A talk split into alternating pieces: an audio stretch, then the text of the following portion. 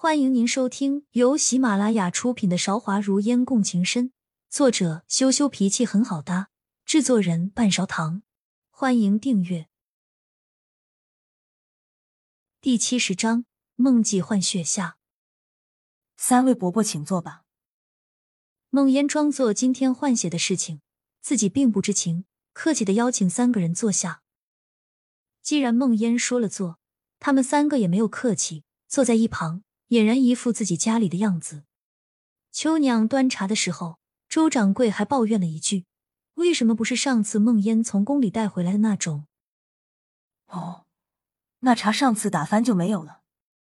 哦，对了，这个时间不在梦记忙活，来找阿烟，是要说什么事情？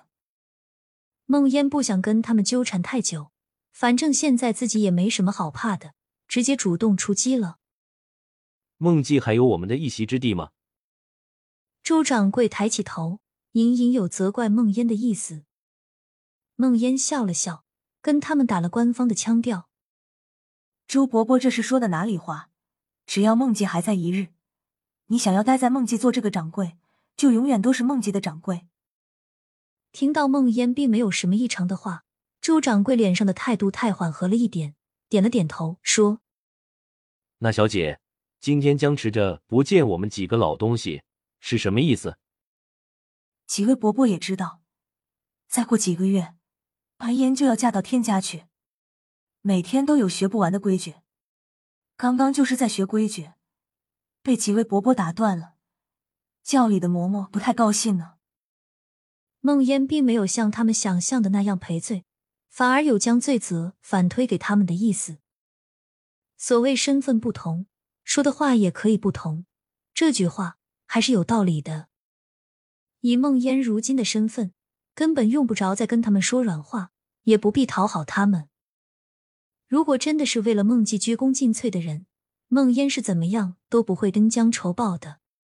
但是对于他们渐渐腐蚀梦记的行为，梦烟实在不知道，除了这样，还能用什么样的态度去对他们。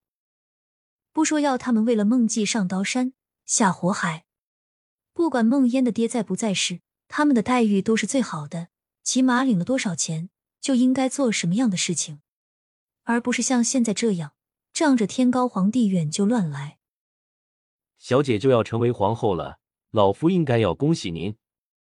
只是不知道，小姐今天将账房的先生全部辞退，重新请了新的人。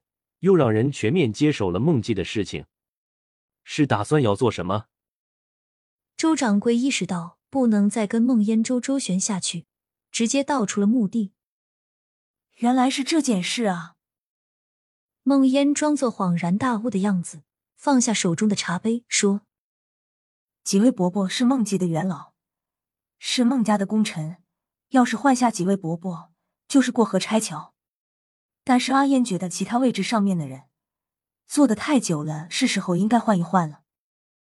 小姐换的时候，为什么不先问过我们几个的意见？周掌柜见孟烟说的这么理直气壮，找不到能说什么话应付孟烟，只能看着干瞪眼。为什么要先跟几位伯伯说？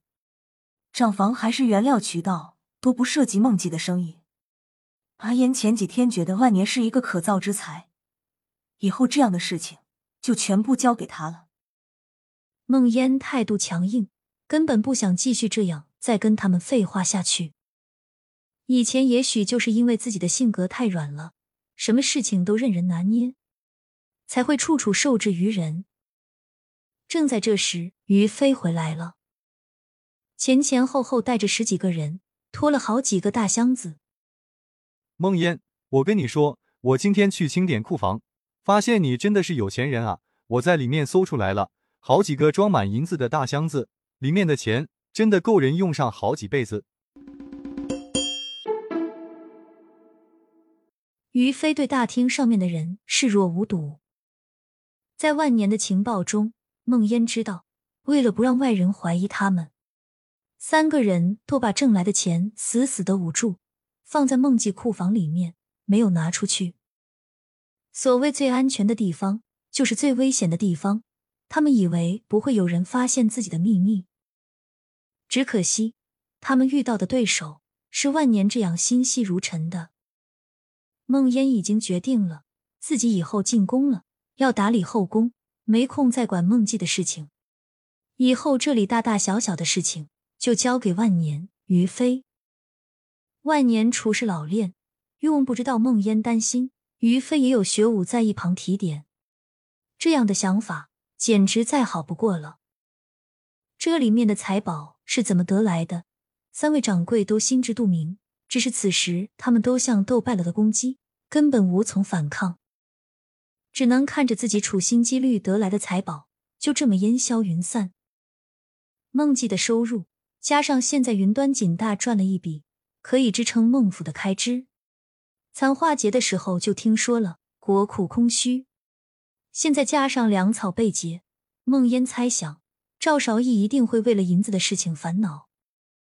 这里的钱虽然不多，加上云端锦的钱聚了满满的五个大箱子，孟烟想应该暂时能够缓解赵韶义的燃眉之急。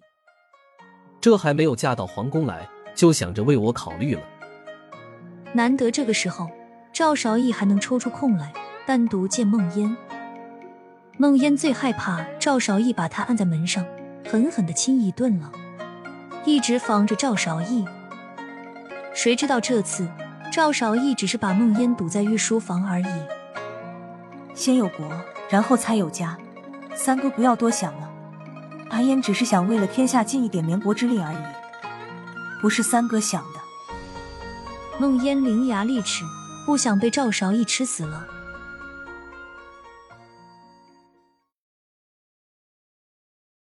亲爱的听众朋友，本集已播讲完毕，欢迎您点赞、评论、订阅专辑，下集更精彩。